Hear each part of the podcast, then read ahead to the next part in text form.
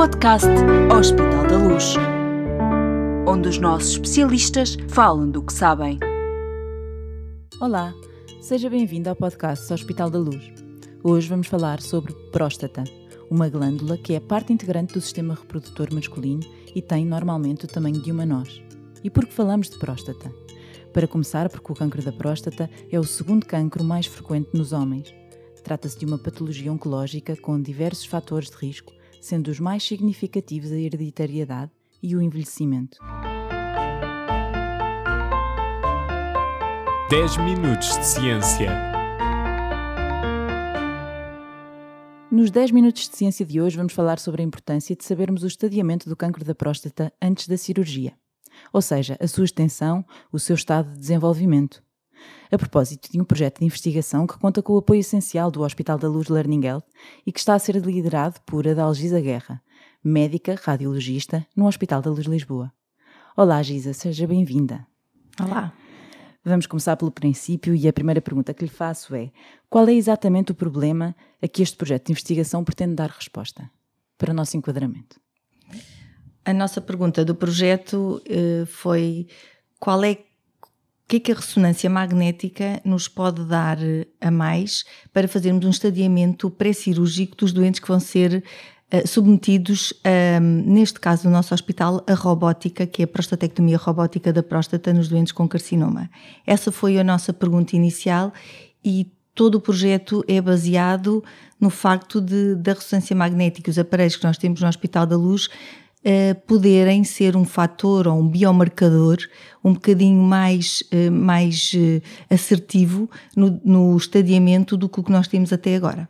Uhum. Eu ia lhe perguntar como, como é que estão a abordar este problema, ou seja, que tipo de biomarcadores é que estão a utilizar, como é que fazem esta monitorização para, para dar resposta a essa pergunta, no fundo? O que nós estamos a fazer é uma interpretação da imagem, associando algumas variáveis também do próprio doente, como o doseamento do PSA, eh, toda a clínica da parte do, do examinado, e depois o que nós estamos a tentar fazer é um, avaliar algumas variáveis da própria ressonância, como sejam um, a visualização de certos sinais uhum. e ao mesmo tempo estamos a tentar também fazer um algoritmo de, de, inteligência artificial de forma a que nem seja preciso o olho humano para nós conseguirmos este estadiamento da próstata pré-cirurgia. Estamos a fazer no fundo um, uma, um estudo um, em duas fases a primeira fase, que é a fase que depende somente do radiologista e da forma como ele interpreta as imagens, fazendo assim uma escala que possa ser utilizada por outros radiologistas, uhum. e a segunda fase é aplicando toda a experiência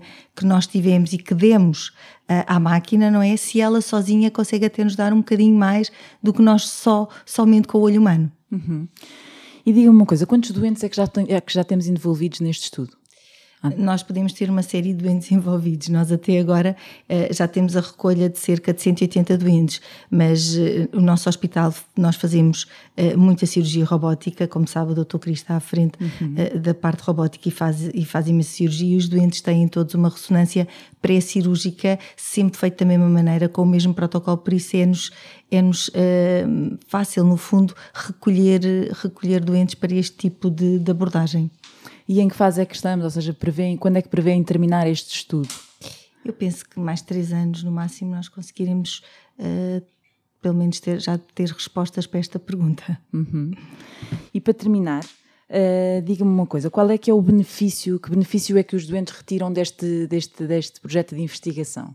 Eu acho que os doentes já estão a retirar, já estão a retirar uh, uh, algum benefício, porque só pelo facto, este projeto é uma coisa dinâmica, não é? Só pelo facto de nós já conseguirmos um, interpretar as imagens e dar essa informação ao cirurgião e o cirurgião, no fundo, ouvir-nos, que isso é extremamente importante, e uh, de acordo com a informação que nós damos, ele modifica um bocadinho a sua forma de, de fazer a cirurgia. Isso é um grande benefício para o doente, uhum. sem dúvida. E o vosso objetivo é criar padrões posteriormente?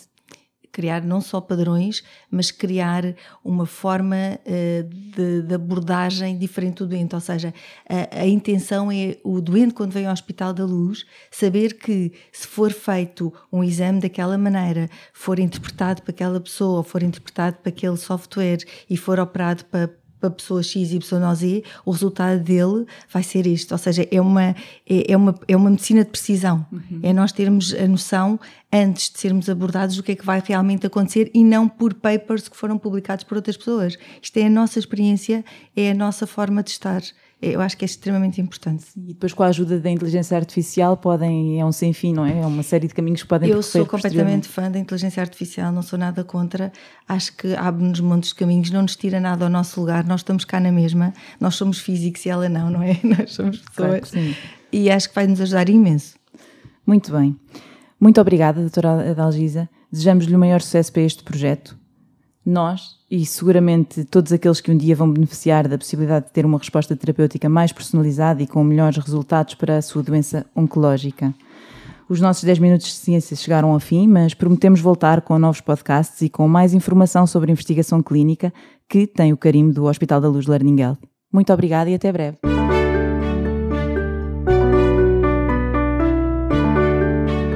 Podcast Hospital da Luz onde os nossos especialistas falam do que sabem.